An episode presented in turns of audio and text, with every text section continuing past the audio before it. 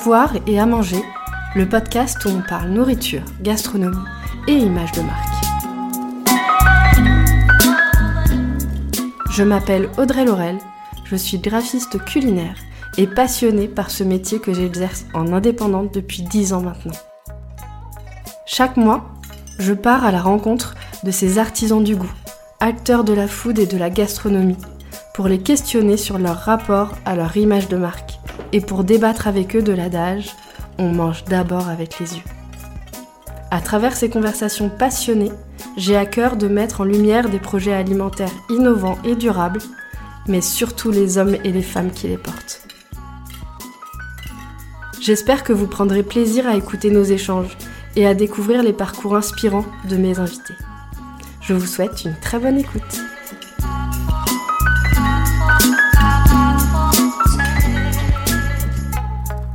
Bonjour Candice, merci beaucoup d'avoir accepté mon invitation. Je suis vraiment très heureuse de te recevoir sur ce podcast. Avec Antoine, tu as fondé en 2017 Encuentro, la manufacture de chocolat. Aujourd'hui, vous faites partie des 2% de chocolatiers en France à fabriquer vous-même votre chocolat selon un process artisanal bean to bar. C'est un savoir-faire rare, un artisanat d'excellence qui vous permet de révéler les terroirs et les caractéristiques propres à chacune de vos dix variétés de cacao, là où les industriels cherchent plutôt à uniformiser les goûts.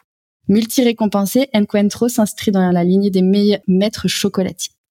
Au-delà de l'excellence, Encuentro, c'est surtout une histoire de rencontre, de partage et de générosité, portée par des valeurs nobles et une mission écologique et sociale, avec l'ambition de développer le monde du cacao fin. Alors, vous avez déjà beaucoup été interviewé, beaucoup sollicité, mais si je tenais vraiment à t'avoir sur le podcast, c'est aussi parce que vous avez une identité visuelle très forte, très réussie, un univers très graphique décliné à merveille sur toutes vos gammes et même sur des produits dérivés. Je pense notamment à une bougie, je crois. Je suis vraiment impatiente d'échanger avec toi sur tous ces sujets, votre quête d'excellence, votre attention aux détails et sur vos engagements.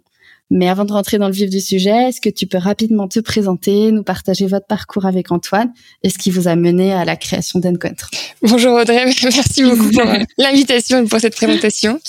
Oui, je peux me présenter. Donc, je m'appelle Candy, j'ai 36 ans. Avec Antoine, mon conjoint, on a trois enfants, trois petits garçons, et un beau projet euh, Encontro qu'on voilà qu'on développe chaque jour. Comme tu l'as bien dit, euh, c'est un métier qui est rare en France. On va dire qu'il y a trois industriels qui décident du goût du chocolat sur notre territoire. Et, nous, on a pour ambition de changer un petit peu euh, ben voilà ce fonctionnement et d'apporter plus de diversité dans le chocolat. Alors, euh, je pense que le 2% maintenant, ça s'incrémente un, peu plus. Quand on s'est lancé en, en 2017, euh, on était moins d'une cinquantaine. Là, je pense qu'on doit approcher la centaine en France. Donc, c'est plutôt chouette. C'est clairement un métier qui se développe. Il n'y a pas encore de formation sur ce métier-là, mais euh, on le voit avec les apprentis qu'on accueille, il y a de plus en plus d'intérêt sur la fabrication de cette matière au sein des différents CAP. Donc euh, c'est en, en, bonne voie en fait pour le développement de ce métier.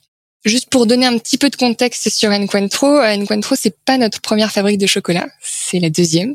On a fait nos on va dire euh, nos premières heures dans ce dans ce métier en République dominicaine en 2012. voilà, c'est une passion qu'on a maintenant depuis plus de dix ans. Et euh, voilà, c'est on a appris sur le tas en République dominicaine en faisant une fabrique. Ça s'est arrêté un peu brutalement parce qu'il y a voilà il y a des des façons de faire euh, dans le pays qui nous ont pas forcément plu et donc on a préféré rentrer en France. Et, et quatre ans après, on crée Encuentro avec une idée très précise de ce qu'on voulait faire. Et je dirais, je suis contente d'être sur ce podcast parce que avoir et à manger, c'est exactement euh, comme ça qu'on a pensé euh, notre marque, plutôt dans l'autre sens. À manger mmh. d'abord et après à voir. On a vraiment euh, notre identité est venue très très tard. on s'est concentré sur le goût, sur le produit, mais les deux étaient très importants. voilà, c'était deux aspects très importants du projet Encuentro. Il fallait que ça soit à la fois bon et beau euh, parce que nos tablettes se doivent d'être expliquées et pour pouvoir aller sur euh, le marché de l'épicerie fine, bah, il faut avoir un packaging à la hauteur du produit. Donc voilà. Écoute, on reviendra sur euh, sur ça un petit peu plus tard dans dans notre échange. Alors, chocolatier, chocolatier bean to bar, fabricant de chocolat, artisan chocolatier, maître chocolatier, comment est-ce qu'on doit vous appeler? Euh, Bon, moi je suis pas forcément attachée à, à l'étiquette. Je dirais quand même Fabricant de chocolat, je trouve que c'est la, manière la plus simple de dire ce qu'on fait. Nous, notre cœur de métier, c'est la tablette de chocolat. Vraiment, on fabrique cette matière et on la propose en son plus simple appareil, la tablette, euh, qui est un élément du quotidien et c'est ça qui nous intéresse. Le chocolatier. En fait, si on revient vraiment à l'histoire de ce nom, c'est chocolatier et confiseur. Les CAP, c'est CAP, chocolatier. C'est là où je voulais te, te faire. Euh, et confiseur, c'est le travail du sucre et c'est ces fameux bonbons. Donc les bonbons de chocolat, l'étiquette, c'est confiseur. Mais comme on est très peu nombreux, bah finalement ça c'est avec le temps et avec le, le, fait que les confiseurs étaient plus nombreux, chocolatier c'est quand même, je pense qu'ils se sont accaparés ce, ce mot. Et maintenant c'est vrai qu'on on est un peu tatillon, donc on aime bien faire la distinction, mais peut-être que plus tard, oui, il y aura plus de confiseurs en France et j'espère de plus en plus de chocolatiers et donc fabricants de chocolat. Mais c'est vrai que cette nuance, elle est pas hyper connue du grand public, donc euh, on peut être très technique. c'est ça, justement, ouais, sur sur le site, euh, je crois que tu consacres un article justement à expliquer la différence. Et honnêtement, quand on n'est pas euh, connaisseur sur le sujet, voilà, on ne sait pas que il y a si peu de chocolatiers qui fabriquent leur chocolat. Tu fais bien la nuance et et c'est important parce que c'est votre vraie valeur ajoutée. Donc et après, Bean to Bar, euh, je dirais, euh, ça définit vraiment notre manière de fabriquer le chocolat parce que on le fait avec deux ingrédients, en prenant le temps et en étant au plus proche euh, du goût de la fève, en essayant de ne pas la dénaturer. Donc c'est dans cette philosophie qu'on s'intègre complètement. Après, on l'a mis sur notre site, on... mais on a déjà un nom espagnol. On est français, et si on prend en plus une expression américaine, il y a un petit côté où c'est, c'est génial d'être citoyen du monde, mais voilà. Et puis après, ça fait pas mal de buzz en ce moment. Nous, on le voit comme une histoire. Encuentro, c'est notre projet de vie. Hein. C'est pas l'appât du gain ou l'envie d'être euh, à la une. Donc, euh, c'est pour ça qu'on le met parce que vraiment, on en fait partie. Après, c'est pas notre élément différenciant, euh, je dirais. Est-ce que tu peux nous raconter la signification du nom Encuentro oui, encuentro, ça veut dire rencontre en espagnol. Encuentro, euh, c'est notre promesse, celle d'aller à la rencontre des producteurs, vraiment de d'enlever le maximum d'intermédiaires, d'avoir le plus de transparence possible, d'avoir un cacao tracé. ça passe par cette proximité. C'est la rencontre aussi de nos clients, parce qu'on a toujours voulu, on a toujours pensé le projet avec une fabrique ouverte, transparente. Aujourd'hui, on est dans une fabrique qui est visitable avec des parois transparentes. C'est vraiment à, l'image de, de ce nom. Et après, c'est également le ça rappelle deux choses. D'une part, que le cacao, c'est pas un, ça pousse pas en France métropolitaine, donc il y a une part d'exotisme et pas oublier euh, d'où vient le cacao. Et d'autre part, bah, en fait, c'est le, ça c'est plutôt de notre côté, c'est notre projet, c'est une petite plage, El Encuentro, qui était au nord, euh, en République dominicaine, à côté d'un énorme spot hyper touristique cabareté.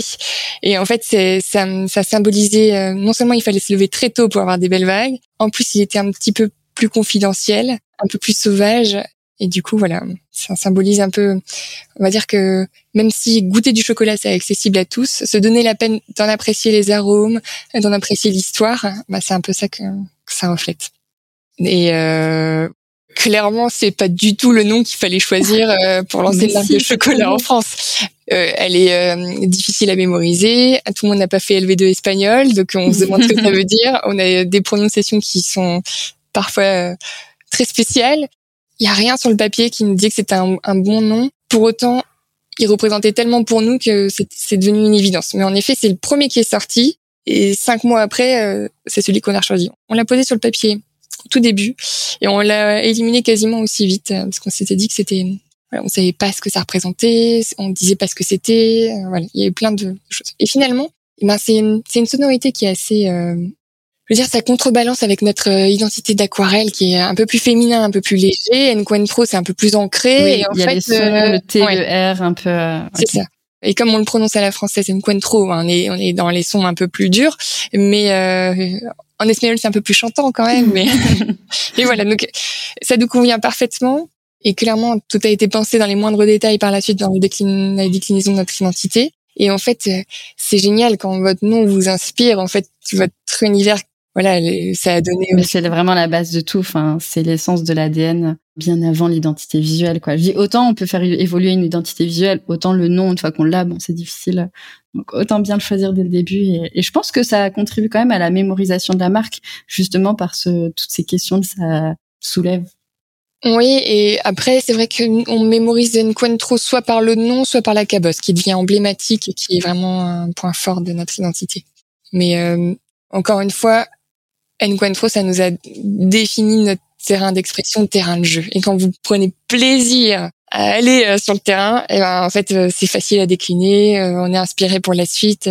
C'est clair que nous ça nous a ouvert le champ des possibles en fait ce, ce mot. Tout comme Encuentro, c'est du chocolat aujourd'hui, ça pourrait être autre chose demain. En fait, on s'est vraiment laissé la place pour aller chercher les projets qui nous tiennent à cœur. Je suis entièrement d'accord.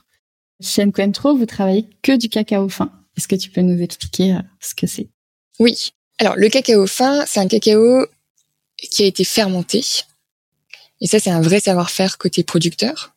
Donc, en fait, si on regarde un peu le process, on va dire que donc le cacao pousse sur des c'est cacaoyer. Il y a des cabosses qui sont à même le tronc et seulement sur les grosses branches. C'est assez surprenant. C'est pas du tout comme un pommier et, et le fruit n'est pas tout lisse, tout brillant, et plutôt euh, voilà. Et quand on va faire la récolte, les cabosses, quand on les coupe, on a à peu près cinq jours pour les ouvrir, ce qui permet à des petits producteurs de venir se rassembler dans les centres de fermentation.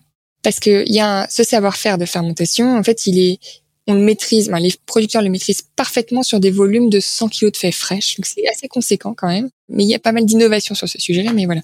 Donc, et une fois qu'on a ouvert la cabosse, on a à peu près 5 heures pour la mettre en fermentation. Donc, dans ces grands bacs euh, en bois recouverts de feuilles de bananier.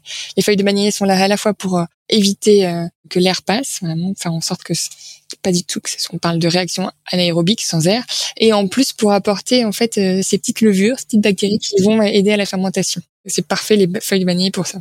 Et donc là, ça va durer entre 5 à 8 jours de fermentation. Avec un, il y a deux réactions qui vont avoir lieu. Le sucre va se transformer en alcool. Enfin, voilà, et l'alcool va être éliminé par la suite. Il y a un pic de température à atteindre. Bref, c'est, euh, il faut bien surveiller cette étape-là. Elle est cruciale parce que c'est à ce moment-là que les précurseurs d'arômes vont arriver au, cœur de la fève. Sans ça, bah, vous savez être pauvre en arômes. Et nous, sans ces précurseurs, à la torréfaction, on va rien révéler parce qu'on n'a rien à activer. Et vraiment, c'est par la suite que ces précurseurs se transforment en arômes et qu'on a vraiment un cacao très aromatique, très fin. Donc, le cacao fin, voilà, c'est vraiment la maîtrise de savoir-faire de la fermentation. C'est pas le cas pour tous, mais généralement, le cacao fin s'inscrit dans une démarche pérenne sur euh, de l'agroforesterie. Donc, on est souvent sur du cacao euh, bio. Je dis que c'est pas forcément un prérequis parce que vous allez avoir certaines origines, le Venezuela où vous n'avez pas la certification bio. Et voilà, c'est. Euh, mais pour autant, je sais, on fait pas encore cette origine euh, parce que justement nous on est certifié bio donc euh, c'est important pour nous euh, dans nos process et dans nos, convictions. Mais ça nous arrive d'aller chercher des cacaos sauvages type celui de Bolivie qui sont exceptionnels. On fait les analyses pour être sûr qu'il n'y a pas de pesticides mais voilà. Cette étiquette bio en fait elle est hyper importante parce qu'on veut préserver les sols.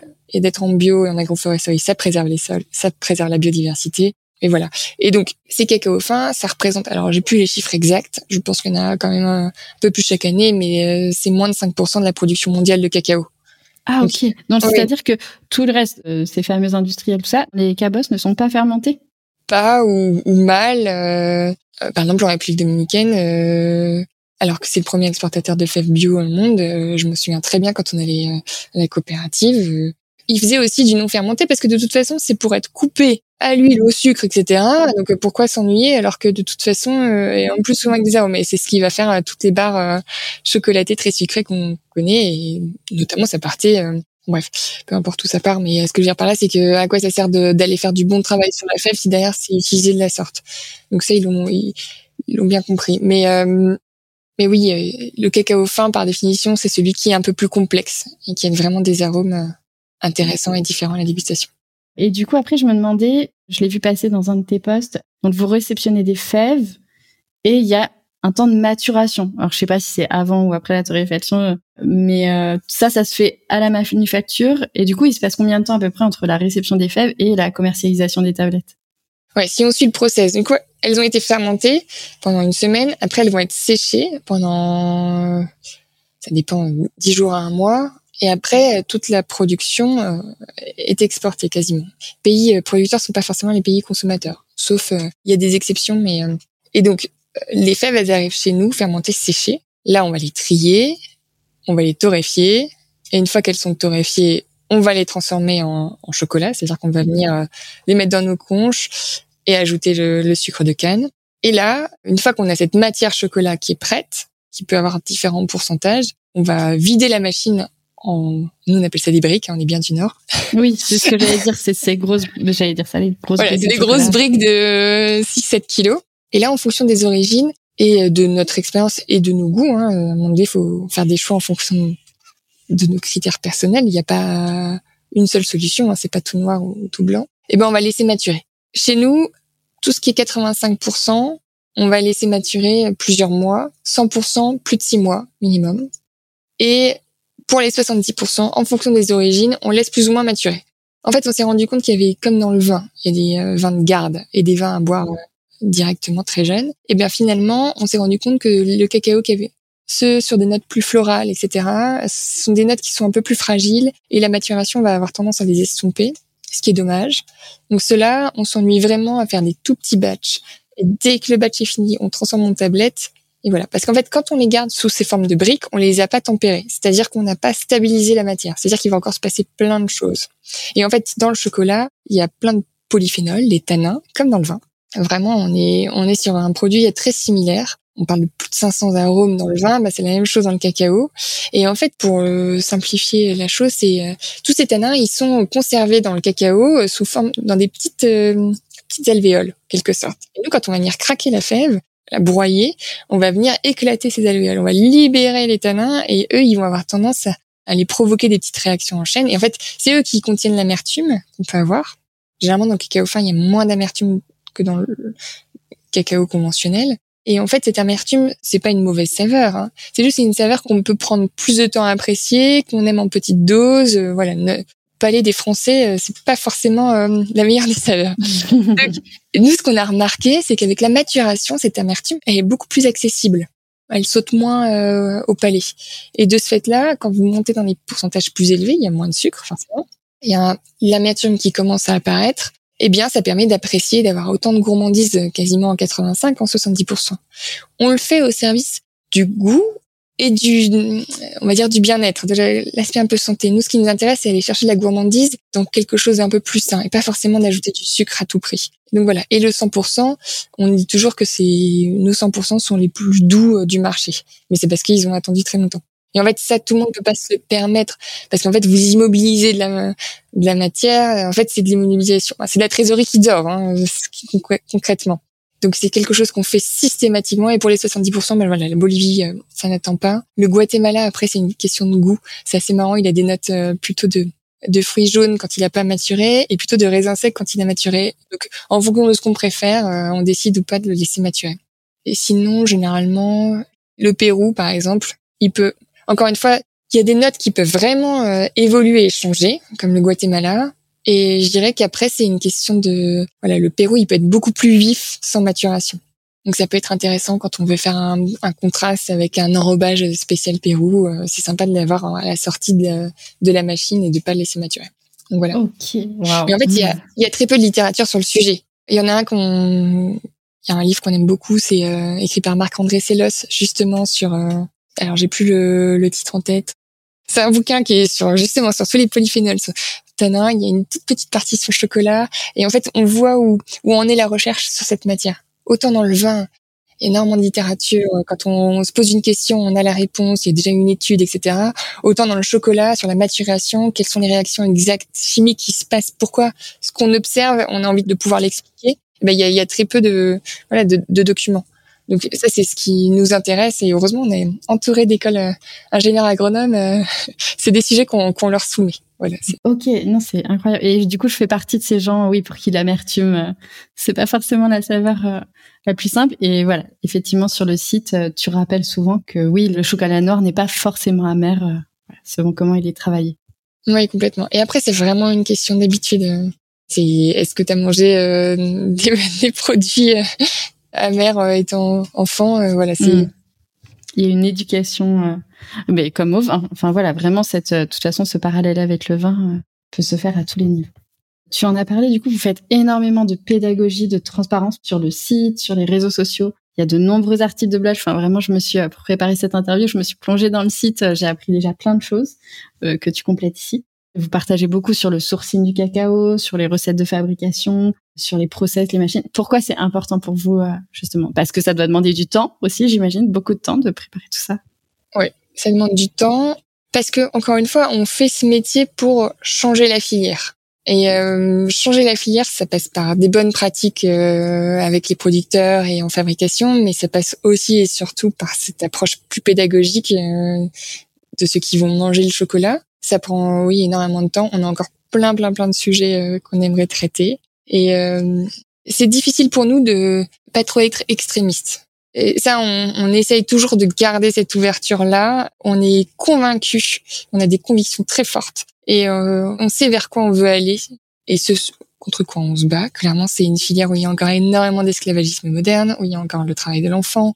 Vraiment, il y a beaucoup de choses à faire. C'est une filière qui est basée, quand on retrace toute l'histoire, on parle des croisades, des colons et de l'esclavage. Et donc, le prix du cacao est basé euh, sur le fait que la récolte des cabosses, bah, c'est gratuit, hein, forcément. Et donc, en fait, on sait qu'il y a un énorme travail pour expliquer pourquoi notre tablette est à 8 euros, alors qu'on en trouve à 2 euros euh, dans la grande distribution. Et 2 euros, c'est même pas le prix de nos fèves. Euh, on n'a pas encore commencé à travailler. C'est voilà, c'est pas le prix des fèves. Nous, on va jamais négocier le prix de la fève. On achète au prix que nous donne le producteur. À l'époque, quand on s'est lancé, le cours était euh, à 2000 dollars la tonne. Là, il a dépassé les 3000. Il me semble, ça fait longtemps que j'ai pu été voir. il y a une sorte d'énorme euh, inflation sur euh, cette matière première, ce qui est pas plus mal. Et nous, on va dire qu'on est aux alentours. on a des écarts entre les différents. Par exemple, la Bolivie, c'est un des cacaos les plus chers qu'on achète. On est à 17 000 euros la tonne. Généralement, on est plutôt aux alentours des des 7000 euros voilà. Wow. je suis pas en train de dire qu'on, que tout le monde doit acheter euh, nos tablettes euh, entre 7, nous, on les vend entre 7 et, pour certaines, elles vont jusqu'à 12. Et pour la Réunion, ce qui est quand même un projet à part, on est jusqu'à 30 euros. Donc, on est vraiment sur quelque chose de beaucoup plus élevé. Mais ce qu'on voit, c'est que nos clients, ils nous disent toujours qu'ils ont baissé leur quantité. Et c'est vraiment, c'est comme pour tout. En fait, il vaut mieux manger moins mais mieux. Et souvent, en fait, comme c'est tellement riche d'un point de vue aromatique et qu'il y a moins de sucre, bah finalement, bah vous, on un, peu plus de temps à manger euh, notre tablette que celle de la grande surface, plus intense. Ils, vont se suffire, ils vont avoir leur dose euh, avec un carré plutôt que que six quoi. Donc euh, il y a plein de choses comme ça qui nous paraissent tellement aberrantes contre lesquelles on se bat, mais on se dit juste que si on est trop dans la Oh, la colère et euh, ça, ça va pas être constructif. Donc on essaye parfois on écrit des parfois euh, on écrit parce que ça nous permet ça nous ça nous libère parce qu'en fait on, on veut dire ce qu'on pense et ce qu'on trouve vraiment euh, pas correct dans ce monde. Et puis après on se relit, on dit ouais, on a été un petit peu fort. on se relit, on tempère un peu la chose, euh, on remet un peu de smile dans ses mots parce que sinon euh, c'est le quotidien pourrait être compliqué. Hein. Mais en fait ça nous fait plaisir et clairement notre volonté c'est alors, on va pas se transformer en média, mais c'est quand même dans l'idée, euh, c'est on le documente autant parce qu'on a envie d'être la voix de cette nouvelle filière et qu'il est possible ben, de, de, manger du chocolat sans faire de mal à personne. voilà, c'est euh, en quelque sorte c'est ça notre volonté. Donc c'est un travail de fourmi, hein, mais. Euh, et du coup, tu disais tout à l'heure qu'il y avait peu de littérature aujourd'hui sur le sujet. Est-ce que Encuentro pourrait sortir un livre un jour Alors, il y a je dirais que sur tout ce qui est recherche, sur euh, un peu plus technique, euh, pour expliquer quel arôme, etc. Par exemple, on ne sait pas pourquoi euh, l'impact du soleil ou l'impact. Il y, a, plein de choses sur cette filière qu'on entre la production et les goûts finaux constatés, il manque de la recherche sur le sujet. Après, sur la fabrication du chocolat, bah, il y a déjà il y a énormément de bouquins T'en as quelques-uns, même même autour de nous, on a quelques-uns euh, de, de, nos confrères qu'on regarde. Ils ont très bien fait leur boulot. Euh, Dandelion euh, aux États-Unis. Enfin bref, il y en a quelques-uns qui existent. Écrire un bouquin, c'est partie d'un objectif personnel. Hein. Je sais pas si toi t'as ça en tête, mais écrire un bouquin, c'est quelque chose. Quand je sais pas, pour moi, c'est un Everest. c'est un sommet. Alors peut-être que pas maintenant, parce que sinon je vois pas comment on, on termine les journées, mais c'est voilà, c'est parti. Euh... Oui, bah, parce que comme tu dis, au-delà de la partie très technique, voilà, vous avez autre chose en plus à partager euh, sur cette volonté de changer la filière. Donc, euh, je pense qu'il y a vraiment quelque chose à faire. Euh, une petite place pour un livre Encuentro. J'ai pensé, qu'est-ce qu'on apporterait de plus si c'est notre histoire personnelle sur le sujet de la fabrication du chocolat? Donc, on n'est pas encore. Non, mais au-delà de ça, enfin, moi, sur le site, j'ai pris énormément de plaisir à lire les histoires autour de chaque origine, les rencontres, tout ça. Enfin, voilà, ça peut vraiment être. Euh, en tout cas, j'adorerais le lire. Voilà, je pose ça là. Merci beaucoup. Est-ce que un jour Encuentro sera fera des formations pour être. On a énormément de demandes. C'est un... vraiment c'est dingue. On n'est pas encore prêt. C'est marrant. Dans nos têtes, on a encore des tout petits qu'on peut. Ah, les tout petits pas vrai. Euh, si Antoine m'entend, il va ça. Ce que je veux dire par là, c'est qu'on se sent pas à risque, on, a l'impression qu'on a bien grandi et qu'on gagne en notoriété, donc euh, ça nous fait plaisir. Mais euh, on est, en fait, Ducasse peut avoir son école Ducasse. derrière, il se sent pas menacé. Nous, on a l'impression qu'on formerait directement nos futurs concurrents, donc on n'a pas encore cette assise qui nous permet mais d'aller vers la formation. Je sais pas si peut-être qu'on n'a pas cette prétention là, je sais pas. Mais euh, pour l'instant, on n'a juste pas le temps. on a plein d'autres projets et on est plutôt à construire l'équipe et à plutôt que d'aller euh, former euh, des personnes extérieures au projet. Quoi. Je passe complètement à autre chose, mais euh, tu en as un petit peu parlé. Il y a un sujet autour du pourcentage de cacao affiché sur les tablettes. Vous faites aussi de l'éducation là-dessus. Moi, je l'ai appris avec toi, je crois. Est-ce que tu peux nous en parler? Oui. Et on a fait aussi, euh, c'est assez marrant parce que, alors nous, on a plusieurs audits euh, pour notre certification bio. J'ai vu. Oui, deux à trois par an, c'est ça? Oui, on a deux planifiés et après ils en font un à deux surprises sur l'année. Mais c'est énorme. Oui, mais en même temps, moi je suis contente parce que je me dis sinon cette certification n'aurait pas de valeur. Et au contraire, moi j'aime bien, c'est c'est un petit challenge quoi. Pour savoir si on est au top niveau est-ce qu'on va passer les tests c'est euh, c'est un peu le c'est le côté ingénieur ça non le petit, oui. le petit examen. C'est la casquette qualité mais j'aime bien parce qu'en fait euh, bah déjà je trouve que ça permet euh, qu'on baisse pas les bras et qu'on reste toujours euh, rigoureux qu'on respecte les process et qu'il n'y ait pas de petits pas de côté comme ça qui à, à la longue voilà j'aime bien. Et puis c'est une bonne occasion pour l'équipe d'être mobilisée sur le sujet qualité. Donc euh, moi je suis hyper fan de, de, ces contrôles. Je suis un peu moins fan des contrôles des fraudes, mais ils sont déjà venus plusieurs fois.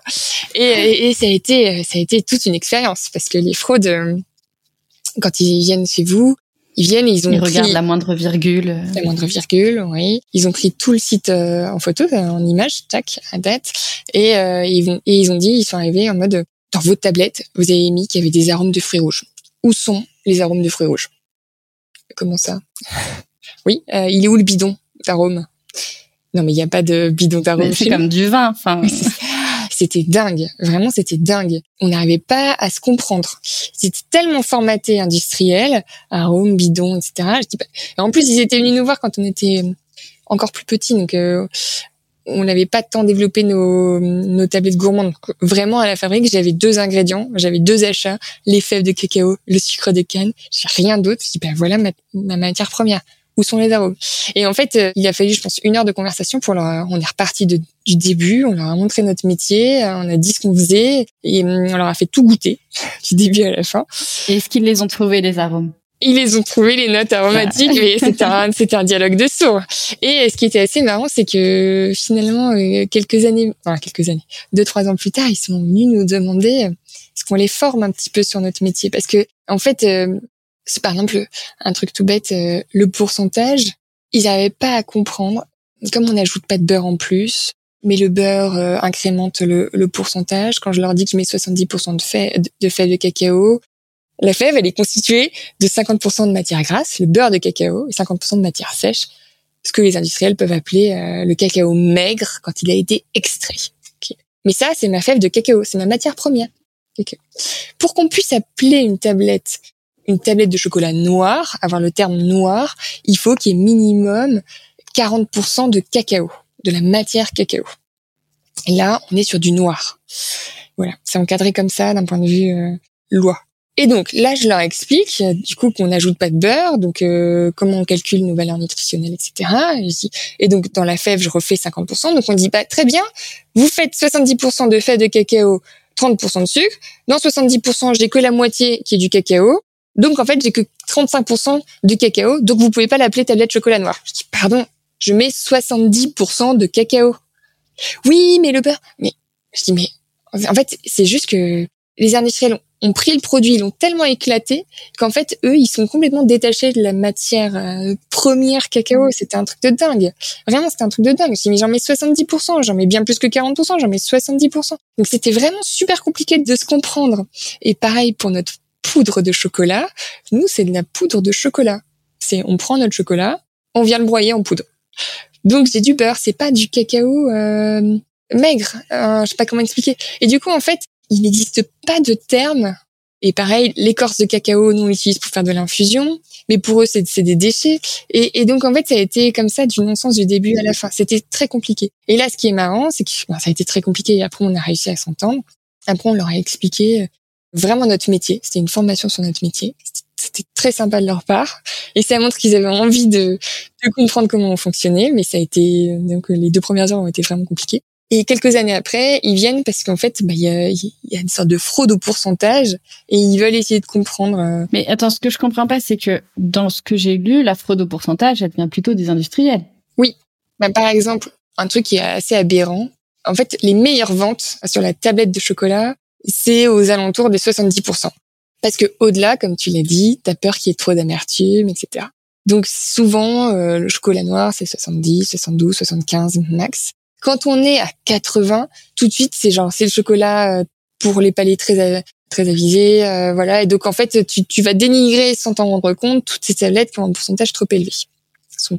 Et donc, si tu fais une tablette pour des raisons purement de production, euh, augmenter ta, ta, productivité. Tu vas ajouter un petit peu de beurre pour que ce soit plus fluide, pour que, ce soit, pour que tu, gagnes du temps dans le moulage, que tu finalement le beurre est moins cher que le, cacao. Tu vas rajouter un petit peu de ci, un petit peu de ça. Bah tout ça finalement, tu te rends compte que ton pourcentage, tu l'as. En fait, euh, ils ont réduit un max le cacao euh, pur et ils ont mis un max de beurre pour avoir le plus fluide possible et le plus gras et donc avoir cette texture très très fondante. Et de ce fait-là, ils sont arrivés à un pourcentage de 80%. Et ils l'ont affiché en 70% parce qu'on dit 70% minimum. Et là, on se dit juste, ben, pourquoi ils font ça? C'est du jamais vu. Tu, tu devrais être fier de mettre plus de cacao. Mais en fait, ils vont, ils vont tromper le consommateur pour pouvoir être pleine plaque sur le, le segment le plus porteur. Et après, en dénigrant les autres, enfin, bref, il y a plein de choses comme ça qui se passent parce que le beurre, en fait, déjà là, tu peux le voir sur les étiquettes. Maintenant qu'on est obligé de mettre l'origine, hein, que les industriels mettent l'origine, parfois tu as trois origines, tu as trois pays différents pour la matière première. Ils vont acheter euh, la pasta pura, donc ça c'est le cacao broyé mais broyé localement. Du coup, ils l'achètent directement. Après, ils vont rajouter euh, du cacao maigre dans un pays et après ils vont aller chercher le, beurre. Et en fait, euh, le beurre généralement tu le trouves plutôt au Ghana et en Côte d'Ivoire. Et vraiment tes coûts diminuent très fortement. Donc voilà, donc ça montre que c'est important de savoir lire une étiquette, se rendre compte quand il y a beaucoup de matière grasse, se poser la question d'où elle, elle vient, et juste garder en tête que voilà, vous voulez acheter du chocolat, euh, faites en sorte qu'il y ait du cacao dans vos tablettes. S'il y a que du sucre et du beurre, euh, c'est un peu dommage. Quand tu dis du beurre, c'est du beurre de cacao Bah j'espère, mais ça peut être autre chose. Ok, et du beurre de cacao, donc dans ce que tu expliquais, vous la fait, voilà, il y a le beurre et la matière maigre. Vous, c'est tout, enfin, il y a tout ensemble. je prends la fève entière. Et eux, ils achètent du beurre en plus, et qui ouais. d'un autre truc qui rajoute, d'accord. C'est ça. Nous, dans notre approche, tu vois, on a envie d'être au plus proche de la de la fève. Donc on veut pas ajouter de beurre. On veut pas parce que pour nous c'est comme diluer, bah, ajouter de, l'eau dans ton vin, c'est diluer les arômes et c'est pas nécessaire. Et en fait, pourquoi on ajoute du beurre Historiquement, on ajoute du beurre parce que ça permet de mieux travailler la matière plus facilement. Quand tu ajoutes du beurre, ben, tu fluidifies ton mélange. Aujourd'hui, si tu viens à la fabrique, quand on va mouler notre tablette, ça va sortir par la tête de coulage, ça va faire des, des petits serpentins et tu vas encore voir tes petits serpentins sur ton moule. Euh, si tu vas chez un industriel, tu vois même pas la forme, c'est de l'eau. Donc ça prend directement euh, la forme du moule. Et là derrière, on va mettre euh, entre 15 à 20 secondes pour euh, bien mouler nos tablettes et prendre la forme, s'assurer qu'il n'y ait pas de bulle d'air, etc. Quand une matière, la ta d'air, elle ne pas piéger très longtemps dans de l'eau. Tu vois ce que je veux dire? C'est donc ça permet d'aller vraiment beaucoup plus vite plus c'est fluide, plus c'est facile à travailler, plus ça se mélange vite, et donc tu gagnes aussi du temps dans, dans ton étape de pour mélanger. Et après, en plus de ça, tu vois, il y a l'étape de tempérage, celle qui permet que ton mélange soit stable dans le temps et ne bouge pas. Ça permet d'avoir un chocolat brillant et bien craquant. Et ça, en fait, plus t'as de beurre, plus c'est simple. C'est-à-dire que ta plage de degrés de, de cristallisation est, peut être assez énorme. Nous, on est au dixième de degré près. C'est-à-dire que tous les jours, deux fois par jour, parce qu'on a la session du matin et la session de l'après-midi. On recalibre, on fait des tests et on recalibre nos, nos tempéreuses. Parce qu'en fonction du taux d'humidité, euh, de la température de la pièce, du chocolat qu'on est en train de travailler, de la machine sur laquelle on est, ce dixième de degré près, il peut évoluer. Donc je fais. Euh... Alors maintenant, ils ont vraiment dans l'équipe, ils ont vraiment acquis cette compétence de tomber très proche du but. Je dirais, c'est pas acquis dans toute l'équipe parce que ça, ça demande du temps, mais ils arrivent à, à, être très proches et donc en, deux ajustements, ils, ils, vont trouver ce dixième de degré précis du jour pour la session. Et ça veut dire que on a encore des sessions loupées. Est-ce que on peut refondre du chocolat mal tempéré? Ok. Oui. C'est pas de la perte de matière, c'est faut refaire le travail. Mais sauf quand tu mets des inclusions, donc quand tu fais une tablette gourmande, le café, bah c'est fini quoi, tu peux plus refondre. Mhm. on, fait on fait pas de mélange à l'intérieur de notre chocolat. On vient mmh. saupoudrer. Et donc là, ça veut dire être vraiment sûr de ces tests. Ça peut-être un peu plus de temps pour être sûr d'avoir une prod correcte. Mmh. Ok.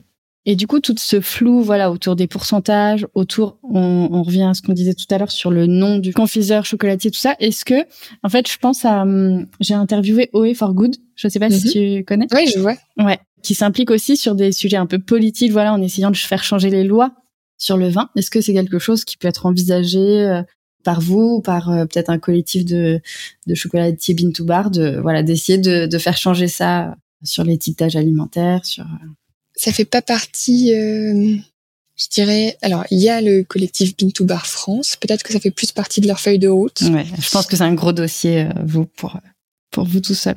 Si on veut vraiment, euh, véritablement avoir un impact sur cette filière, eh ben, il faut avoir des volumes plus importants. Et c'est difficile d'avoir des volumes plus importants quand on est sur l'hyper qualité qu'on a et la petite équipe on reste dans l'artisanat et on fait pas un produit de masse. C'est ça qui nous fait réfléchir, c'est comme on veut maximiser notre impact auprès des producteurs, on sait que ça passe par un achat plus important de, de fèves, mais derrière nous, euh, voilà, on reste, euh, reste des petits. Hein, et c'est difficile de faire bouger les lignes quand vous. Euh, aujourd'hui, on est 17 dans la boîte, ben, c'est pas grand chose. Et pour autant, je dirais que la France se porterait mieux avec plein de petites boîtes plutôt qu'à chaque fois des énormes mastodontes là qui détruisent. Mais non, notre, on l'a parfois en tête. Euh, ce travail qu'on fait avec les fraudes, ça en fait partie. Et ouais, on connaît euh, bien la réglementation et on, et on voit bien les failles. C'est par exemple, alors là, c'est c'est pas trop sur les fraudes et mais par exemple, aujourd'hui, on reçoit des sacs de fèves de cacao qui font 70 kilos. Ouais, j'ai vu. Sauf, euh, vous avez un producteur, c'est ça qui... Bolivie et Guatemala maintenant. Mais en fait, on trouvera jamais de sacs de 70 kilos de farine, ni de 70 kilos de ciment voilà, en fait, on sait que là, c'est. Alors nous, on fait attention au, dos de nos collaborateurs et on a des solutions et, ça fait partie de nos préoccupations et c'est pour ça qu'on demande toujours aux, producteurs d'avoir des plus petits sacs à manipuler, c'est quand même mieux. Mais ça montre un peu où en est euh, la législation sur ce métier, c'est que bon, pour l'instant, après, est-ce qu'il faut avoir une loi pour changer les choses? Je pense pas, mais euh, et après se battre contre les gros industriels, euh, ouais, c'est c'est de l'énergie peut-être. oui, on sait alors on, on sait défendre euh, notre territoire. Hein. On a déjà eu euh, l'occasion de le faire. Donc euh, David contre Goliath, on, y a goûté pendant trois ans. On a perdu, pour dire les choses simplement. On a gagné le droit d'auteur sur un, de nos packaging et on a perdu sur. C'était sur quel sujet? Enfin après, t'as peut-être pas envie de revenir là-dessus. Non, mais ce que je veux dire par là, c'est que nous, on est, voilà, on, sait défendre notre marque, on sait la protéger et on sait la défendre. Et on n'a absolument pas peur de la taille de celui qui vient servir sur notre dos, en quelque sorte. Voilà, c'est défendre notre territoire et, et je pense que c'est important aussi de le faire. Voilà. ok. Encore une fois, tu dis que vous, vous communiquez assez peu là-dessus, mais, euh, mais quand même, on, peut lire que tu te caractérises comme une entreprise engagée. Est-ce que tu peux aussi nous expliquer un peu en quoi Enquentro est une entreprise engagée? Alors, on est engagé parce qu'on, ben déjà, on est certifié bio, donc il y a vraiment ce souci de la traçabilité et euh, d'avoir des matières premières qui viennent de projets euh, durables. Notre sucre, pareil, on s'est intéressé à cette filière et on va choisir nos, ingrédients euh, comme ça. On a toujours ce souci de faire du bio. Ça explique pourquoi, tu vois, par exemple, les gingembres, ben, c'est hyper compliqué d'avoir du gingembre bio de qualité, mais on préfère se passer d'un produit plutôt que d'avoir la facilité d'aller vers des produits conventionnels. Donc ça, ça fait vraiment partie de notre ADN. Derrière, on va penser chacun de nos packaging avec, euh, pareil, l'envie d'être le plus éco-responsable. Je dis le plus parce qu'il y a toujours mieux à faire. Mais euh, il y a une chose qu'on s'est dit, c'est à chaque fois, donc on produit en France ou en Europe, on produira jamais en Chine. Et pour autant, à chaque fois, nos, nos partenaires français vont toujours nous, nous montrer le devis de leur euh, prestataire en Chine. Que parfois c'est des montants qui sont vraiment très différents. Mais ça, on a, on n'a jamais cédé à cette tentation-là de prix. Et je dirais que l'engagement, il se fait euh, aussi dans, bah, dans notre démarche. On essaie de limiter les déchets et de valoriser un maximum euh, vraiment chaque chaque fève qui rentre ici. On veut la, on veut la valoriser. Il n'y a pas de, essaye en termes de perte, euh, vraiment cette, cette approche-là. Et je dirais que l'engagement, il se fait aussi sur, bah, sur auprès de l'équipe. Tu vois, on a une grande diversité de profils. On travaille avec les SAT, on a une personne en situation de handicap dans l'équipe euh, qu'on adore et qui fait vraiment un super boulot. Mais tu vois, pour, pour te montrer, c'est que bah, il a répondu à une offre de pour personnes ordinaires. Tu vois, on s'est pas posé la question. On dit bah très bien, on teste, on voit quels sont euh, ton handicap, ce qui peut, ce qui t'empêcherait de faire, et on voit si ça fonctionne. Et voilà, cet, cet engagement, il est il est aussi sociétal et notre idée, c'est pour ça qu'on n'est pas que deux, euh, Antoine et moi, dans notre fabrique de chocolat. Notre, envie, c'est aussi euh, créer de l'emploi euh, et grandir comme ça et partager notre passion. Et après, c'est des trucs tout bêtes, mais notre électricité, c'est l'électricité verte. c'est bête, mais on dit, bah, par exemple, il y a une entreprise qui vient faire le ménage, c'est avec des produits écolos. Tout ce qui, ce qu'on propose au coffee shop, c'est consigné. Euh, voilà, c'est en fait chaque petit geste compte et euh, ça fait partie de notre démarche. Et il y a un truc après ça, je sais pas si j'ai vraiment le droit légalement, mais j'ai interdit la bouteille en plastique euh, à la fabrique. bon, je l'ai mis pas avec la, la casquette du chef d'entreprise, mais plutôt de la de la collègue en disant stop. oh là là. Alors il y a parfois les filles des SAT qui viennent avec de les qui viennent avec une bouteille et je leur dis, vous savez que je ferais encore la canette, mais la bouteille en plastique c'est plus possible. Voilà ça fait un peu dictateur là, mais euh, bon. Mais non, mais non. Mais il y a des choses que tu n'as pas dites. Donc effectivement, euh, l'inclusion c'est hyper. Enfin, de ce que j'ai ressenti, c'était très important pour vous. Vous proposez aussi une visite en langue des signes. Alors euh, celle-là, elle est pas. On l'a fait parce que chaque personne qui nous rejoint a la possibilité de développer un projet qui lui est propre. C'est-à-dire que Encuentro, c'est la somme des individualités qui la composent. Et donc voilà, ils ont leur projet fil rouge. Il y a certains qui s'en emparent, d'autres moins, mais on essaie de les pousser quand même. Et donc on avait euh, Anaïs euh, qui avait toute sa famille euh, malentendante et qui avait donc un, qui elle n'avait pas ce handicap là mais donc côtoyait cette communauté et avait envie de pouvoir partager son métier et la fabrique à cette communauté. Donc on a organisé ouais, des visites en langue des signes. Et voilà. Quand on a changé des de initiatives personnelles voilà, c'est des initiatives personnelles.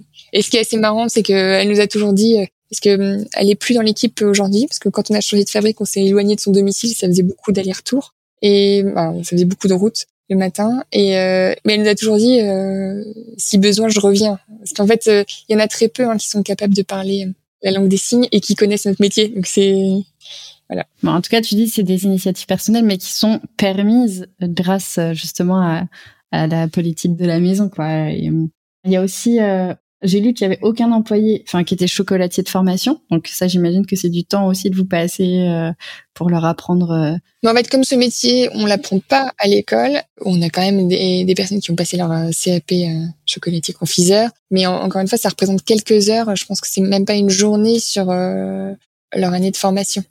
À nos côtés, ils apprennent le métier, ils le développent, mais c'est vrai qu'il y a énormément de temps passé à former les gens. Hmm.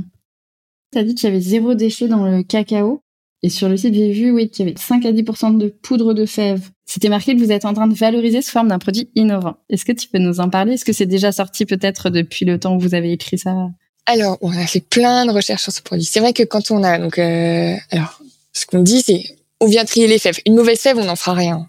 Heureusement, on en a très peu et, les producteurs font du bon boulot. Il y a certaines origines, on a un peu plus de, de déchets sur le sac euh, parce que tu sais, on enlève les feuilles, les trucs, etc. Et on va enlever aussi toutes les les fèves cassées les fèves collées, parce qu'elles ont mal fermenté elles vont apporter souvent un mauvais goût. Fermentation, ça, voilà. Donc c'est important pour nous de les, les. Mais après, toute fève qui est bonne, il faut qu'on arrive à la valoriser à 100%. Quand on vient la craquer, faire l'étape de vannage et souffler pour enlever l'écorce d'un côté et le crever de l'autre, on le fait une première fois, cette étape, et après on va retravailler euh, l'écorce pour reséparer les petits morceaux de gruet. Ça, on arrive très bien à le faire. Et il nous reste quand même un une petite matière qui est euh, composée. C'est assez marrant parce que du coup, on a vraiment fait euh, une analyse très précise de ce qui nous reste. C'est il y a majorité de, de gruet et tout petit morceau d'écorce. C'est très compliqué de nous séparer cette matière-là. on se dit mais c'est dommage quand même.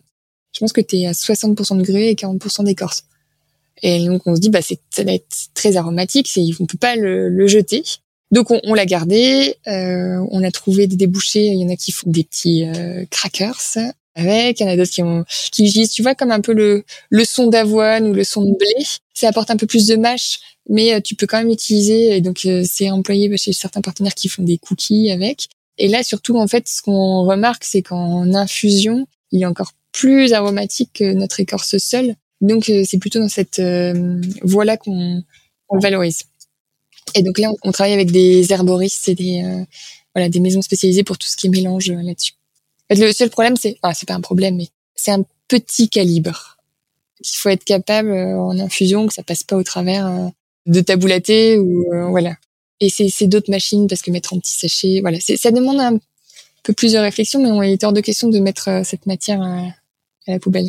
Non, mais même ça, enfin, moi j'ai découvert très récemment, oui, qu'il y avait des infusions avec les écorces de cacao. Enfin, c'est. Oui, oui, complètement. Et en plus, ça, tu vois, quand on fait l'étape de torréfaction, finalement, bah, on vient encore plus sécher la fève. Tu vois, on passe de 7% de taux d'humidité à 2. Et donc, du coup, quand cette eau euh, passe, elle, elle, transporte aussi un peu d'arôme dans l'écorce. Et donc, tu, te retrouves avec, euh, alors, en, moindre quantité, mais tu te retrouves avec les mêmes euh, propriétés antioxydantes, avec certains éléments qui sont intéressants pour le corps, tu vois. Donc, ça reste des infusions bien-être et. Et vous en avez combien aujourd'hui? Deux ou trois, je crois? Des infusions? On a une nature et une avec du rooibos, qu'on fait avec la maison de thé euh, Unami, euh, qui est dans le vieux Voilà. Ok. Et pareil, j'ai lu que vous envisagez peut-être de proposer une offre de vrac, euh, de consigne. Ça, ça, ça en est où ça? Oui, voilà, c'est en test. c'est en test à la fabrique. Ça y est, on a commencé le chocolat en poudre consigne. Oui, parce qu'en fait, les gens reviennent chez nous avec leur pot, ils demandent qu'on les remplisse. Et euh, nous, on trouve ça génial. Sauf que Alors là, c'est que pour le chocolat en poudre? Bah Là, pour l'instant, oui, c'est que pour le chocolat en poudre. Après, euh, on le fait au cas par cas quand on a la possibilité. Mais c'est juste que de venir avec un contenant de l'extérieur, déjà, j'ai pas tout en stock, donc c'est difficile à gérer. Notamment les palets, euh, on les fait, euh, on les empacte et on les envoie, ça traîne pas on va dire c'est comme ça. Et donc euh, c'est difficile d'avoir oui d'être sûr d'avoir le stock pour la personne qui revient. Donc parfois je suis obligée de lui dire bah non il reste que en boîte donc je vais pas revider la boîte pour les remettre. Donc là ce qu'on a fait c'est qu'on a travaillé plutôt sur un projet de consigne. Là ça y est c'est lancé pour euh, la poudre 70 et la poudre 100%. Mais comme tu vois c'est euh, c'est lancé à la fabrique. C'est déjà beaucoup. Déjà beaucoup. Mais après on, on était en discussion avec un partenaire sur la consigne sur ce produit là qui plaît bien donc on, va voir si on peut pas le lancer euh, sur d'autres territoires que juste notre zone de chalandise liée à la fabrique. Voilà. Mais pareil, c'est tout un circuit à, à créer en quelque sorte. Mmh. Nous, on est capable de nettoyer des mmh. pots sortis d'usine, mais des pots qui viennent d'ailleurs où on ne sait pas ce qu'il y a eu dedans, etc. C'est d'autres règles à, à respecter.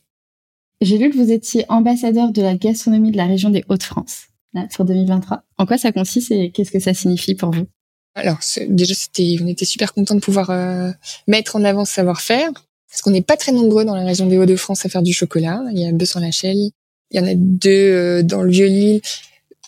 voilà, on n'est pas très nombreux donc on était contents. Et surtout c'était, on travaille souvent avec euh, l'équipe des sublimeurs. On aime, bien travailler avec eux parce qu'ils ont cette sensibilité du produit et de l'artisanat qui nous plaît vraiment beaucoup. Ça nous permettait aussi d'aller voir les chefs et de leur présenter notre produit parce que on a la chance quand même de travailler avec de nombreux chefs dans la région.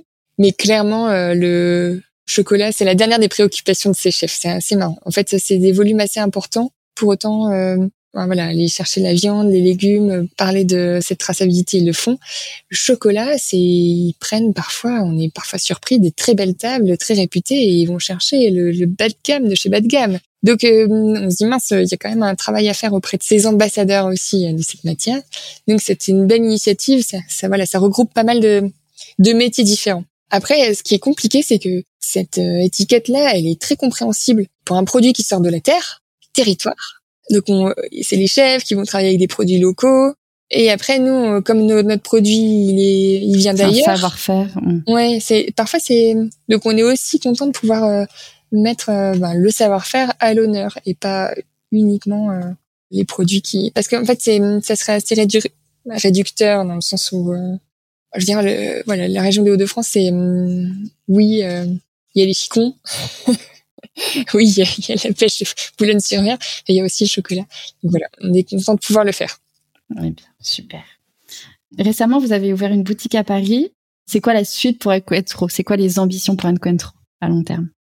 Alors, on a ouvert une boutique à Paris en, toute humilité, c'est-à-dire qu'on cherchait euh, Anne-Sophie, c'est la sœur d'Antoine, c'est notre directrice commerciale et elle habite Paris. Ce qui est génial puisqu'on a beaucoup de partenaires à Paris, il y a les grands magasins de Paris, donc c'est hyper chouette d'avoir une présence comme ça sur place. Et en fait, elle travaillait euh, dans des espaces de coworking et chez elle. Et à un moment donné, on s'est dit, c'est plus possible, il faut qu'on lui trouve des bureaux. et qu'elle puisse recevoir nos partenaires euh, chez Enquentro et pas euh, dans le café du coin. Donc c'était important. Et donc on a cherché des bureaux et on a eu ce super local qui, qui proposait au même prix bureau plus boutique. En on y va. Donc on a mené ce projet et c'est vraiment bah, ça reste une petite boutique mais c'est le prolongement de la fabrique donc on y retrouve quand même la même ambiance qu'on peut avoir ici, donc on est content. Et on voit qu'on a du monde. Là, clairement, euh, notre, difficulté, c'est euh, qu'Anne-Sophie est en congé maternité depuis plus de temps. C'est les, les, grandes étapes des entreprises. C'est le projet, le premier congé maternité à, gérer. Elle est ravie, mais c'est vrai que c'est une organisation qu'on découvre. Et quand on, bah, on n'est pas si nombreux, et c'est notre seul commercial, donc euh, voilà, été un vrai challenge pour nous, et notamment avec cette boutique en plus. Donc on est content. On a, on a une personne qui a repris la boutique. Euh, ça se passe super bien, mais c'est sur, voilà, c'est plus condensé sur deux jours. Dans nos projets, le contact avec le client, euh, vraiment, ça nous a fait grandir. Donc, on est super content d'avoir notre boutique ici au sein de la fabrique et d'avoir celle à Paris. Ça fait partie du, du projet que de garder cet esprit boutique, cette envie d'aller vers, vers le client. Mais clairement, on va pas faire comme du casse, ouvrir euh, une boutique par mois euh, et être à chaque coin de rue. C'est pas notre ambition. Là, nous, il y a un vrai l'envie de, de grandir, de faire grandir notre réseau de partenaires. Clairement, maintenant, on a la capacité de répondre aux demandes entrantes de l'étranger ça nous a posé pas mal de questions parce qu'on s'était dit mais quelle idée d'aller vendre nos tablettes euh, en dehors de France quoi. On est on prône le, local etc. Mais en fait il y a quand même quelque chose c'est finalement euh, les envois on peut mieux les réfléchir d'une part et d'autre part pour l'entreprise il y a quand même ça solidifie l'entreprise. Voilà, c'est une étape aussi euh, qui est intéressante pour nous parce que c'est des challenges au sein de l'équipe, on va parler anglais. C'est se dire que quand on a des moments un peu plus impactants sur le marché français, ben l'entreprise n'est pas à risque tout de suite. Euh, voilà, quand euh, certaines grèves, certaines tensions euh, nationales, ben c'est important de pouvoir avoir des d'autres marchés sur lesquels s'appuyer. Donc c'est c'est la prochaine étape, c'est l'international. Mais d'ailleurs, ça me fait donc je suis remontée sur les débuts de votre compte Insta. Au début, les posts étaient en français et en anglais, ce qui n'est plus le cas aujourd'hui, alors que vous envisagez une à l'international euh, Est-ce que ça va revenir? Pourquoi ça a été arrêté? Alors en fait, ce qui était intéressant au début, on l'a fait, on a fait cet effort-là. On avait un tout petit site, on avait très peu de produits, on avait même notre site traduit en anglais. Et après, à maintenir, ça a été euh, une horreur euh, impossible. On n'avait plus de, de, temps pour à y consacrer. Et mais là, clairement, oui, le site en anglais et peut-être les posts un peu plus souvent en anglais, ce serait intéressant. En fait, là, on a on a une personne qui nous a rejoint, qui va nous aider euh, sur la partie communication parce que ça prend du temps et c'est pas notre cœur de métier. Donc euh, ça nous demandait, c'était nos soirs et nos week-ends en quelque sorte. À un moment donné, on s'est dit bon, il faut rétablir un certain équilibre et euh, donc on, on, a arrêté de faire cet effort-là. Google Translate marche très bien et voilà. Après sur le côté international, ce qui est intéressant, c'est tu vois un jour on avait une stagiaire qui venait du Brésil et on s'est dit ben comme son français était pas au top niveau, ben, on a dit allez tous les vendredis on parle anglais. Hmm. Et c'était super sympa. Mais j'ai mis sur la touche deux, trois personnes dans l'équipe qui parlaient pas un mot d'anglais.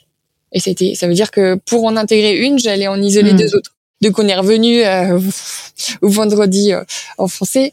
Mais finalement, je trouve que c'est important dans l'équipe de grandir ensemble et donc de faire ça par étapes. Donc euh, c'est pas grave si on a fait un premier pas et on revient en arrière. Là, notre volonté, euh, c'est d'aller vers plus l'international et, et voilà d'avoir plus d'échanges, mais d'avoir partager cette envie avec l'ensemble de l'équipe. Donc ça peut prendre un peu plus de temps, mais, petit à petit, on va y arriver. Ok, très bien. Si tu veux bien, on va passer maintenant sur la partie vraiment euh, identité de marque, identité visuelle. Dès le début, donc comme je te l'ai dit, je suis remontée euh, au tout début du compte Insta. Euh, dès le début, vous avez accordé une grande importance, beaucoup de soins à l'identité visuelle, au packaging. Pourquoi c'était important de le faire dès le début? Parce encore une fois, il s'agissait d'un positionnement et donc il fallait pas se louper. Nous, on est autodidacte, donc on n'a pas de nom derrière pour rassurer, etc. Donc il fallait que le packaging soit à la hauteur de notre ambition. On voulait faire un cacao de grande qualité, il fallait que le packaging soit de grande qualité. Donc c'est pour ça qu'on, c'est vrai que En fait, dans, nos achats, on a acheté les fèves, les machines, et après, on a dépensé de l'argent pour être accompagné avec une, une, agence pour réaliser les packaging. Il y en a très peu qui peuvent le faire en disant, bah, les packaging, on le fait nous-mêmes. Allez hop, un petit PowerPoint, euh, c'est parti. Et donc là, euh, non. Euh, par contre, c'est vrai qu'on a mis tellement longtemps à sortir cette identité. On a eu beaucoup de propositions et à la fin, on a dit non, on veut ça, ça, ça et ça. Et c'était dans notre tête, c'était tellement clair que voilà. L'agence nous a permis de faire ce cheminement et ce travail mais à la fin, euh, vraiment, c'est dans les moindres détails, on leur a dit on veut ça, quoi. Et ça, ça nous a fait plaisir parce que à tel point que, en fait, euh, on n'avait pas validé le nom, pas validé l'identité, mais on avait déjà toutes nos tablettes fabriquées.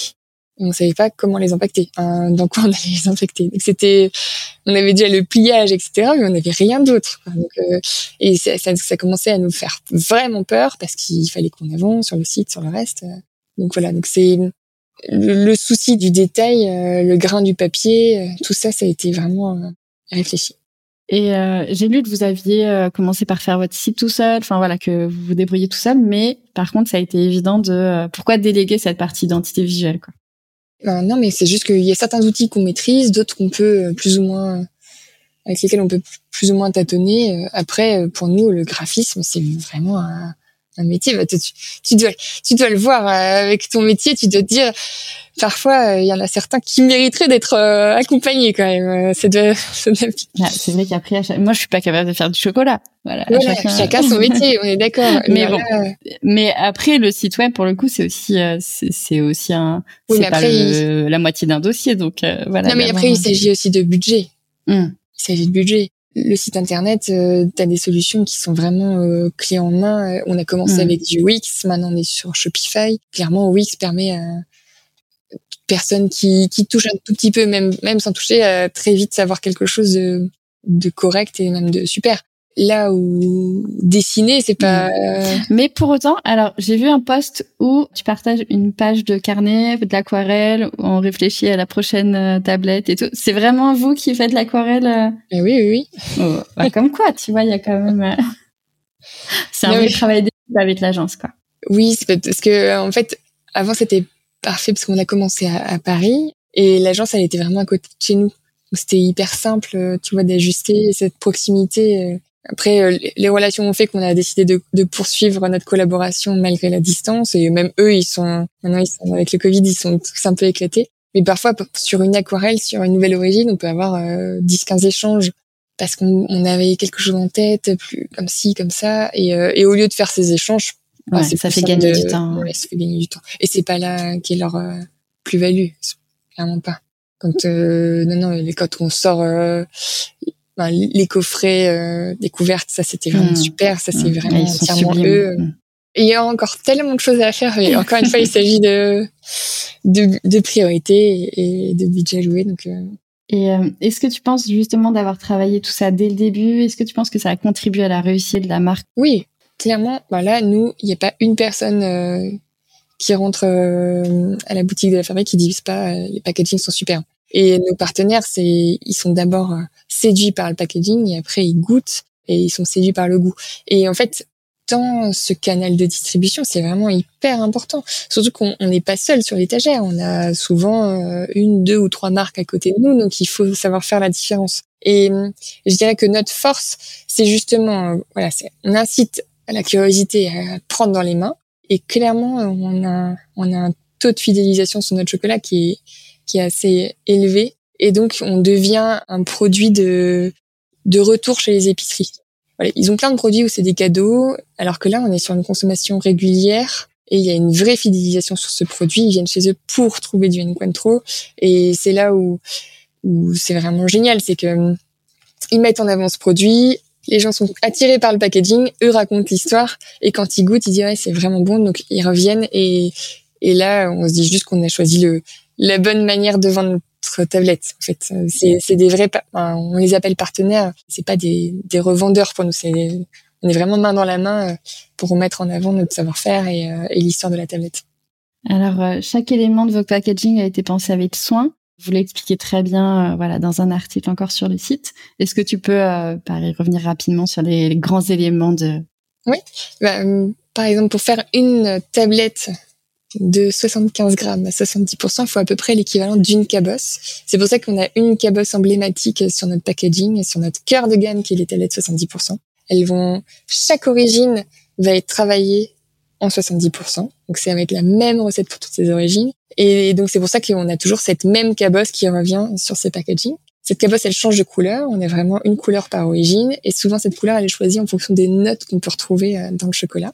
Et, euh, et ce qu'on aime bien, il y a le côté euh, Encuentro. Donc voilà, avec ce diamant autour, ça fait un peu lettre d'imprimerie. Donc c'est le côté vraiment savoir-faire qui ressort. Et pour autant, comme je te disais, l'aquarelle vient donner de la douceur et un peu plus de légèreté. Et finalement, ça représente bien bah, notre couple, Antoine et moi. On parle de, de binôme et euh, on est très complémentaires. Pas que je sois douce et lui, euh...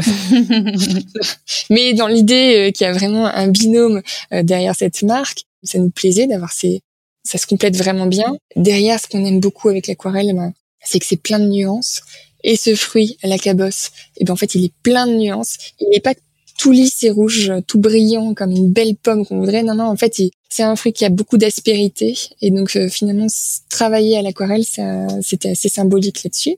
Derrière, on va travailler sur le toucher du papier qui va apporter ce grain. On a voulu un papier qui soit pas tout lisse, mais qui, qui soit doux en, main. Une fois qu'on a ce cœur de gamme derrière, on va chercher les 85%. Bah, comme il faut plus de cacao pour une 85%, on vient mettre deux cabosses et pour la 100%, on en a trois. Donc cette idée qu'on va chercher un peu plus de, de cacao revient.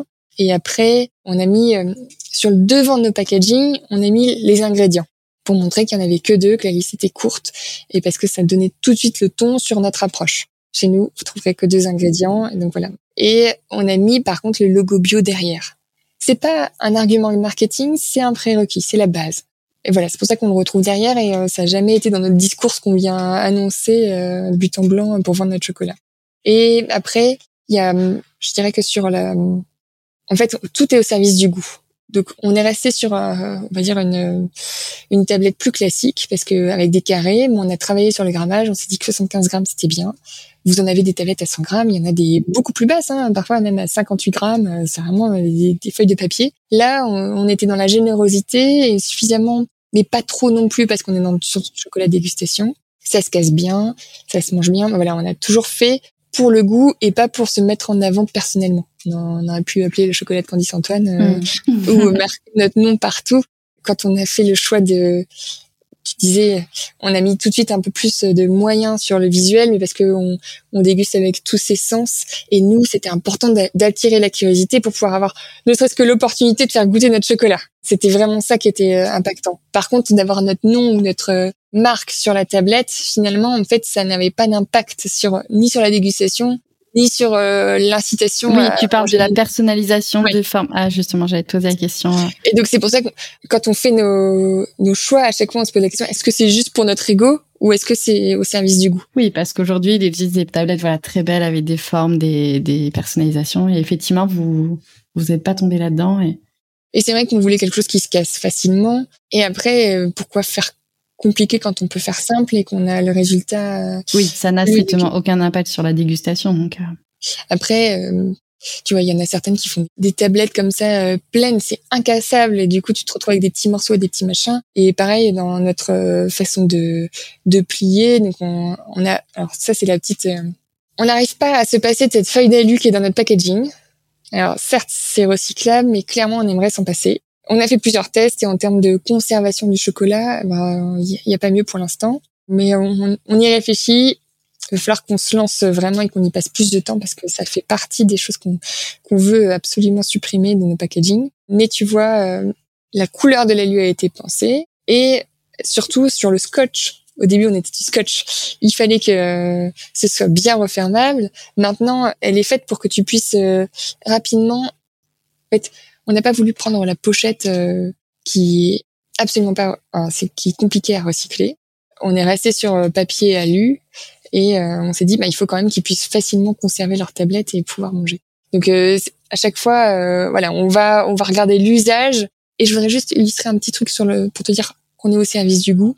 Par exemple, nos fruits confits, eh ben ils sont pas, on les reçoit pas. Donc on travaille avec une, c'est pas nous qui faisons les fruits confits mais tu peux les commander sous différentes formes. Et nous, on les, on les a euh, nus, complètement nus, donc tout collants.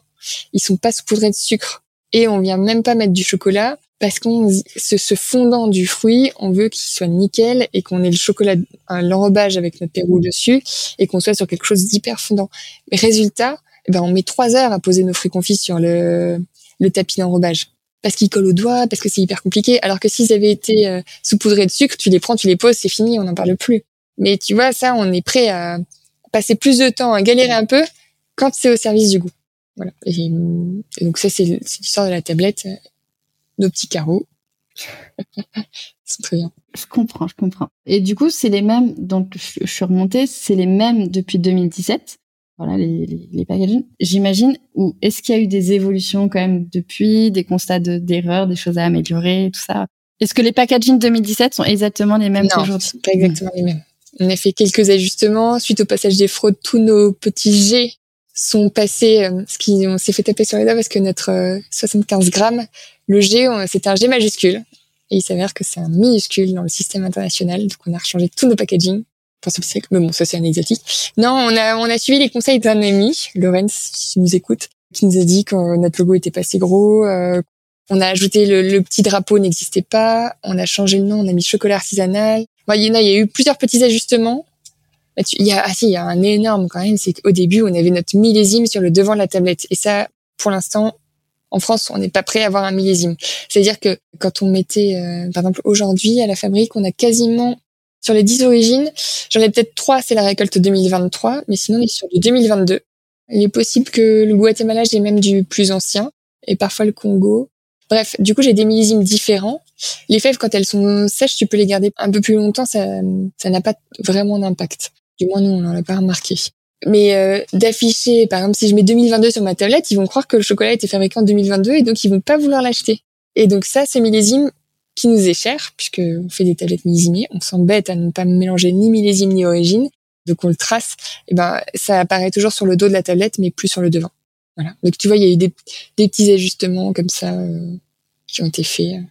J'ai vu que vous aviez fait rentrer une nouvelle machine pour impacter vos tablettes, qui visiblement a été faite sur mesure. Donc euh, pourquoi sur mesure? Parce que j'imagine qu'il existe déjà des formes de d'emballage enfin, existants. Pourquoi aller sur du jeu sur mesure euh, avec bah, tout ce que ça implique de, bah, de, temps et d'argent?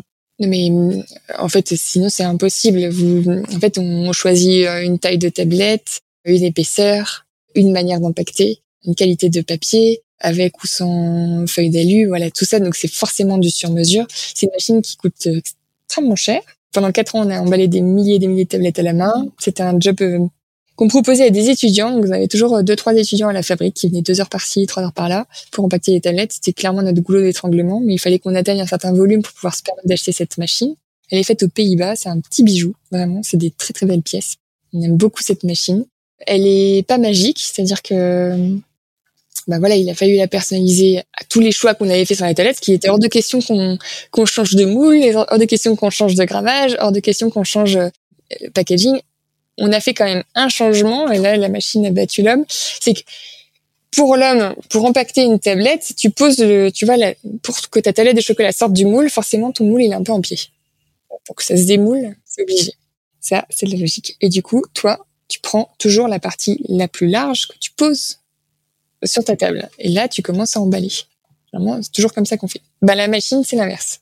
Alors, on leur a mis, euh, on leur a donné le challenge de, de continuer à emballer de la manière dont on le faisait. Parce que tu vois, nos, tablettes au tout début, en fait, ça faisait, euh, notre tablette, on l'empactait donc dans un sens, qui faisait que nos bords étaient un peu pointus, elle était très élégante. Et quand on l'emballait dans l'autre sens, il y avait un côté plus gourmand parce que du coup, il y avait plus les coins pointus, c'était des coins arrondis. Et on avait presque la sensation qu'il y en avait plus. Le fait que ce soit arrondi et un tout petit peu du coup plus, c'est pas plus étroit, mais tu vois la pointe dans tes. Oui, je vois très bien. Et eh ben, alors qu'on n'avait pas du tout changé la tablette à l'intérieur, ça donnait une autre sensation. Donc euh, on a testé, ils ont travaillé dessus pendant six mois, on les a bien ennuyés, et mais ils ont pas relevé le challenge et donc on a dû faire cette euh, petite concession euh, sur notre tablette. Après, ça rend le truc voilà plus gourmand, donc c'est pas plus. On trouve ça toujours aussi joli, ça va. Oui, et puis ceux qui ne connaissent pas, ceux qui ne savent pas. Euh, oui, il n'y a pas de point de comparaison. En plus, on a quasiment, ça s'est fait, le changement s'est fait sur euh, deux trois mois, quoi. Donc, euh, hmm. ça va. Tu as dit que certains des écrins présentaient un pelliculage doré, donc j'imagine que tu parles du marquage à chaud, du logo, non?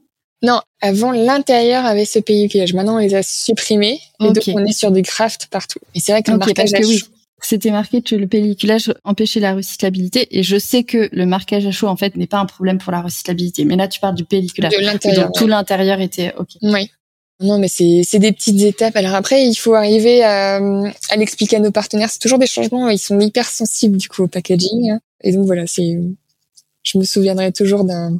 Tu vois, sous nos boîtes rondes d'infusion, du coup l'étiquette en dessous est ronde. Elle indique l'origine. Et c'est vrai qu'on a bien travaillé cette étiquette-là également. Et un jour, on n'a pas bien surveillé les stocks. C'est compliqué là, les stocks de packaging. C'est toujours du management visuel. Et un jour, on s'est retrouvé à court. Et en fait, euh, ce client, il en avait besoin euh, vraiment expressément pour tel événement, etc. Et donc on s'est dit bon bah c'est pas grave, on va refaire une étiquette. Sauf que nous, du coup à la fabrique, qu'est-ce qu'on peut imprimer? C'est du thermique et c'est rectangulaire. Et on s'est dit bon c'est bon, il y a personne qui regarde sous la boîte, ça va. On s'est dit bon, il s'agissait de, de 20 boîtes envoyées en urgence. Et le lendemain, à la réception de son colis, le client nous appelle directement, euh, mais vous n'êtes pas fait chier hein, pour les étiquettes. Et là, c'est waouh. en fait, on était à la fois un peu euh, surpris parce qu'on s'est senti un petit peu agressé, mais en même temps, ça nous a fait dire qu'ils sont extrêmement sensibles à chaque détail. On parle de l'étiquette euh, des valeurs nutritionnelles placées sous la boîte d'infusion. C'était dingue. Et on s'était dit, bah, en fait, on se rend pas compte à quel point ils ont cette sensibilité-là aussi. Et on s'est dit, plus jamais. plus jamais on attendra, on leur expliquera, ou on leur demandera l'autorisation.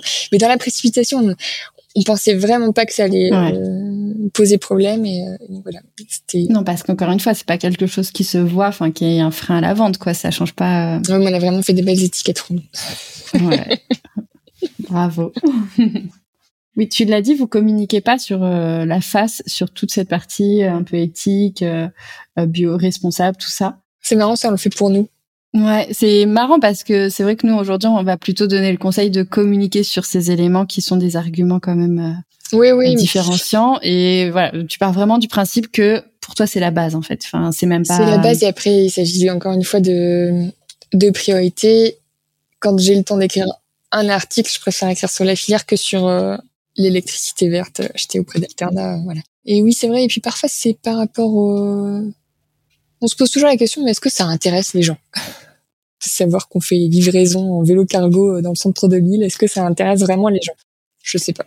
Après, je suis d'accord avec toi que c'est non, mais surtout sur l'exemple du, du, logo bio, enfin voilà, comme tu disais, euh, qui est pas sur le recto, alors que c'est un choix euh, pas commun. Voilà, c'est vrai que c'est quelque chose en général qui est plutôt mis en avant, quoi. C'est vrai. Mais là, vous, le message à mettre en avant sur le packaging, c'est les ingrédients, c'est ça? C'est euh, oui, c'est le produit c'est vraiment le produit et, et c'est d'abord le bon euh, et après on, ceux qui sont intéressés et curieux découvrent notre engagement mais ils ont d'abord été séduits par le produit et après par l'entreprise comme ça qu'on a pensé vous refusez de faire de la publicité?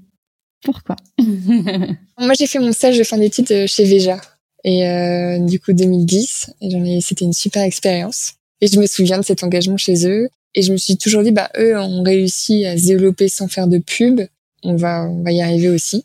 Et clairement, euh, comme j'ai dit, toutes nos dépenses, elles sont faites sur le produit, sur le fait de faire grandir la fabrique, de faire grandir l'équipe, d'enlever de la pénibilité, d'acheter des machines qui font que, voilà, c'est plus agréable de venir travailler ici.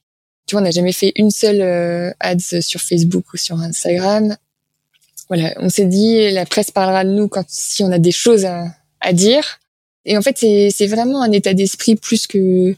Bah, c'est la preuve d'une confiance aussi dans ce que vous avez à proposer, quoi, d'une confiance euh, en votre produit. Enfin. Oui, c'est aussi accepter de. En fait, on s'est développé sur fonds propres. De toute façon, en termes de croissance, euh, on savait qu'on allait avoir une croissance un peu plus lente, moins, rapide.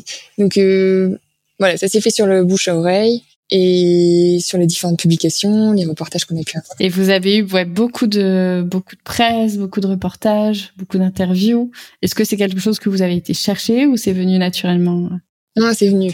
Après maintenant, maintenant ça y est, on commence à être un peu plus structuré, donc on peut envoyer des communiqués de presse quand on a des belles actus. Après, on est content de pouvoir le faire. Mais non, on a eu de la chance. par exemple, le reportage sur M6 sur nos lapins de Pâques, celui-ci euh, tombé du ciel. Ils venaient euh, faire un reportage sur le mine de l'homme et ils ont été attirés par l'odeur du chocolat.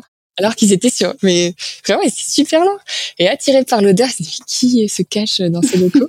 et ils sont mis à notre Est-ce qu'on peut venir filmer demain? Je dis, bien sûr. et ça, ça nous a fait vraiment une super belle pub. Et, euh, et quand on avait été approché euh, par TF1, là, ça nous a demandé énormément de temps. Ils ont voulu nous suivre sur une plus longue durée, en plein pendant les travaux. Euh, c'était la période, je pense, une des périodes très très euh, difficile en termes de stress et de et physique parce qu'on était sur deux lieux, il y avait plein de problèmes sur les travaux. On a été suivis par la télé et le reportage est passé euh, complètement inaperçu parce qu'il est passé le jour de Pâques quand il y avait dix autres reportages sur le chocolat, là où tout le monde était dehors parce qu'il faisait super beau. Donc voilà, on a eu zéro retombée. Mais quand je dis zéro retombée, c'est oui pour quelque chose qui a demandé beaucoup d'investissement, beaucoup de travail, beaucoup de temps, alors que celui sur M6 même si c'était vraiment marrant. voilà. Alors moi, je vous ai découvert euh, grâce au prix du packaging aux épicures de l'épicerie fine. Euh, voilà, vous avez euh, eu trois récompenses nationales, donc le prix du packaging, le Grand Prix stratégie du design et le prix Topcom 2019. Qu'est-ce que ça signifiait pour vous de remporter ces prix? Déjà, on était super contents. Bah, tu as reçu Christophe Palares, qu'on l'a rencontré. qui est un grand fan de vous, comme moi. Oui, mais c'était vraiment, c'était une, c'est une très très belle rencontre. On continue d'échanger avec lui, euh, passionné aussi par son métier. Et ça a été le, le premier à qui on a pu vraiment parler de notre packaging. C'est assez marrant. Donc ça nous a marqué dans notre histoire euh, d'Enquentro parce que c'est, mis à part l'agence, ben il y avait personne qui nous posait des questions sur le packaging. Et du coup, c'était vraiment chouette de, recevoir ce prix-là. Les autres prix, on va dire que c'était plus porté par l'agence, donc à Artist Good et on était trop contents pareil du travail. Euh. c'est une sorte de reconnaissance, donc c'est vraiment chouette. Et puis à côté de ça, il y avait des grosses marques, euh, des bien plus gros budget que nous, donc euh, c'était vraiment, oui. encore une fois, quand on n'est pas du métier, la première chose qu'on va rechercher, c'est cette reconnaissance des pairs, dans le milieu de la chocolaterie. Et là, voilà, dans le milieu du packaging, c'était inattendu, mais on était vraiment ravis. Oui, à chaque fois, vous avez jamais, c'était pas une démarche de votre voilà, prix packaging, si, fallait quand même s'inscrire. On, on s'y a inscrit, euh, mais disons, euh, non, non, mais on est, on l'a fait cette démarche. Les deux autres, c'est notre agence qui l'a fait pour nous. Et oui, on l'a eu en, en 2019, euh, il me semble, le prix du packaging. Donc, euh, donc c'était vraiment la toute première fois qu'on le mettait en avant, alors qu'on avait déjà, ouais, deux ans d'existence. Est-ce que ça a eu un impact sur les ventes Bon, après, c'est arrivé en même temps que les autres récompenses sur le goût. Donc euh... non mais oui, clairement euh, les épicures ont eu un énorme impact sur notre visibilité et notre notoriété, donc ça s'est ressenti sur les ventes euh, derrière. Et comme on les a reçus en même temps que les épicures, c'est vrai que c'est difficile de savoir. C'est difficile à mesurer ces impacts-là. C'est plutôt plus long terme. Euh. C'est la somme de de ces apparitions dans ces différents médias qui choisiront notre tablette plutôt qu'une autre au moment de leur achat, mais euh, je sais même pas si s'ils sauront que c'est parce qu'ils ont été influencés par le prix mais voilà. Non, mais après, euh, voilà. je pense que ça a dû. Euh... Est-ce qu'on a eu plus d'articles sur euh, sur le packaging? Je pense pas. C'est les épicures qui ont quand même pris plus. Ou du moins sur euh, voilà auprès d'un public de designers différents. Bah là, ce qui est assez marrant, c'est tu vois, on reçoit pas mal de demandes d'étudiants pour des projets, et donc notre règle, c'est qu'on ne dit jamais non ah. aux étudiants. Ça, c'est une règle. Parfois, on se un peu les doigts. Voilà. Et du coup, là, on a eu une école de design euh, ben de graphisme qui travaillent sur un projet qu'on leur soumet. Voilà, on est vendu au Japon et on leur a soumis un projet, mais peut-être que eux nous ont trouvé parce qu'on a reçu hmm. ces prix, tu vois, je ne hmm. sais pas. Je me demandais aussi, enfin, vous aviez l'habitude de faire des collaborations, des produits spéciaux aussi pour certains événements, mais euh, sauf erreur de ma part, j'ai pas vu de traces de calendrier de l'avant, qui est un peu un incontournable quand même dans le milieu. Est-ce que voilà, c'est pourquoi vous en faites pas? Parce qu'en plus, je pense que c'est intéressant en termes de, de vente aussi. Oui, mais j'ai l'impression que c'est une boîte dans la boîte, quoi. C'est-à-dire, euh, c'est un projet à part entière euh, qu'il faut mener en termes de packaging. Euh. ouais, tous les ans, on nous en demande. C'est compliqué, je trouve. J'avais vu un article sur LinkedIn d'une personne qui était dans les cosmétiques, qui disait pourquoi je ne ferais pas de calendrier de l'avant des cosmétiques, etc. En fait, c'est d'autres packaging, c'est d'autres process.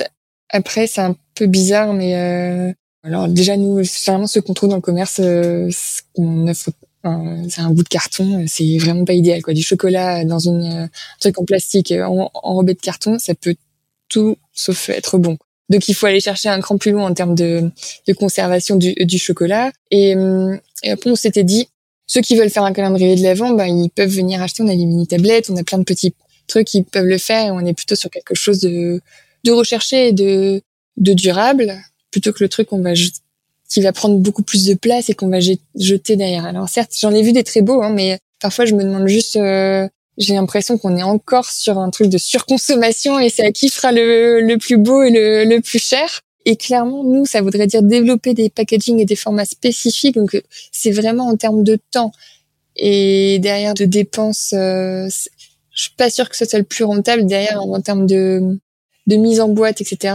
Sauf si on fait euh, comme tout le monde les moules euh, en plastique euh, dans un carton. Ça, clairement, on le fera jamais. Tous les ans, on se repose la question, mais comme tu dis, vous avez choisi une croissance différente qui s'inscrit pas dans les schémas, voilà, start-up, tout ça. Tu poses la question à chaque fois de le pour, le contre de chaque décision. Enfin, donc ça s'inscrit bien là-dedans et le fait de pas forcément faire pour vendre, mais mais parce que c'est pas en, cohérence avec euh, avec votre vision, vos valeurs. Oui. Après, là, ce qu'on dit, c'est qu'avec les produits qu'on fait aujourd'hui, nous, on fait pas de bonbons, on fait pas d'emballage individuel sur euh, la bouchée. Encore notre mini tablette, c'est plutôt trois bouchées, tu vois, 19 grammes, c'est quand même un peu grand. Si tu manges ça tous les jours, clairement, ça va être. Euh, bref, c'est pas ce qu'on recommande. Non, mais vous faites des fritures, par exemple, pour Pâques. Enfin, donc pourquoi ah, Mais il faudrait les emballer individuellement pour qu'elles soient bien conservées, tu vois. Ça veut quand même dire Peut-être qu'un jour on y arrivera au napolitain. C'est parti de des envies qu'on peut avoir et le jour où on aura ce format-là, en fait, cet emballage-là, ça nécessite d'autres machines. Oui, les contraintes derrière sont beaucoup trop importantes par rapport à. Ou alors, il faudrait envoyer notre chocolat pour qu'un sous-traitant le fasse, le mettre en mode. Voilà. Là aujourd'hui, on n'a pas cette machine-là, donc euh, l'emballage individuel est, quasiment impossible chez nous. C'est un vrai casse-tête. On n'y est pas. Ça veut pas dire jamais, mais en tout cas, pas notre priorité. En tout cas, je, si jamais ça doit se faire un jour, je suis sûre que ce serait magnifique et je suis très curieuse de voir à, quoi pourrait ressembler un calendrier, une cointreau. Tu mets la pression. non, mais, non, non. On est sur du temps long, on prend le temps de bien faire les choses. Et puis voilà, quand, si un jour ça, ça devient une évidence pour vous, je suis sûre que vous ferez quelque chose de magnifique. Euh, je vais finir cette interview avec une question. C'est, euh, pour toi, c'est quoi une identité visuelle réussie? Alors, Déjà, ça doit être une identité qui a du sens. Pour moi, ça doit être porté par euh, du fond, hein, on ne pas que sur la forme. Et après, elle, est réussie quand vraiment on se sent pas sous contrainte. Euh, pour moi, c'est, ouais, je dirais vraiment ça. C'est pour moi cette identité, c'est un terrain de jeu et quand c'est du plaisir de développer des nouveaux produits dans cette identité, c'est qu'on a réussi. Si on est à chaque fois euh, empêché par X et Y raison, c'est là où ça devient compliqué. De ce fait-là, c'est qu'il y a un problème avec euh, son identité. Faut pas oublier que c'est nos envies, euh, nos produits. Euh, je trouve que c'est ouais vraiment le mot clé, c'est l'envie qui nous porte au quotidien. C'est ce pour quoi on se lève le matin. Si l'identité devient un fardeau et une contrainte, c'est pas génial. Donc voilà, quand elle a du sens, c'est qu'elle nous permet de d'explorer. Mmh, moi, c'est vraiment c'est une nuance que j'ai réalisée moi-même en fait assez récemment dans notre métier, on parle beaucoup de l'impact que ça a sur les hum, ceux qui vont recevoir l'identité, sur les, les clients, tout ça. Et je me suis vraiment rendu compte que pour moi, le, le vrai enjeu d'identité visuelle, c'est sur celui qui le porte. Hein, c'est ça, c'est en fait ton, plaisir. Enfin, si tu es fier de ton identité visuelle, bah, tu vas prendre du plaisir à communiquer, tu vas vouloir parler. Enfin, c'est un prétexte pour ouvrir la conversation, c'est une rencontre. Enfin, et pour moi, c'est vraiment comment ça transforme le porteur de projet euh, et sur son enthousiasme à en parler qui va faire qu'après qu'il va y avoir vraiment un, effet sur le client. C'est source d'énergie. Et, euh, après, euh, les possibles, ça ouvre vraiment le, champ des possibles. Donc, eh ben, écoute, ça me ça me parle énormément, voilà. Donc, euh, merci de finir là-dessus. Écoute, merci beaucoup pour ton temps, pour toutes ces choses que tu nous as partagées. J'ai encore appris plein de choses. Bon, il y a, y a beaucoup à creuser pour ceux qui, qui s'intéressent au sujet sur sur votre site, voilà. Et puis, et puis en vous suivant sur les réseaux. Est-ce qu'il y a une façon privilégiée pour vous pour vous contacter euh? Bon, depuis notre site internet, euh, il y a le formulaire de contact. Sinon, c'est bonjour@chocolat.com. On dirait une adresse générique, mais c'est bien celle qui est consultée tous les jours par Antoine et moi. et vraiment, je tiens à te remercier parce que tu as dû passer énormément de temps à lire et à regarder notre site et notre compte Instagram. Merci, ça me fait vraiment vraiment plaisir. J'ai pris beaucoup de plaisir à, à lire tout ça, donc euh, voilà. C'est pas du temps pour rien. J'imagine que ça vous demande vraiment beaucoup de temps de construire tout ça. Donc euh, bravo à vous et bravo pour tout ce que vous avez construit. Vraiment, c'est magnifique. C'est très réussi. L'effet de gamme est incroyable. Les, les coffrets, enfin bravo à l'agence. Vraiment, Je suis une grande fan. bah, merci beaucoup. Je te souhaite une belle journée. Merci beaucoup, Candice. Salut.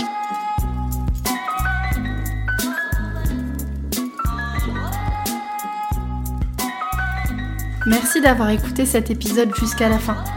Si vous l'avez apprécié et que vous avez envie de soutenir ce podcast, n'hésitez pas à le partager autour de vous, à vous abonner et à laisser un avis sur Apple Podcast ou Spotify. Et moi, je vous dis à très vite pour un nouvel épisode.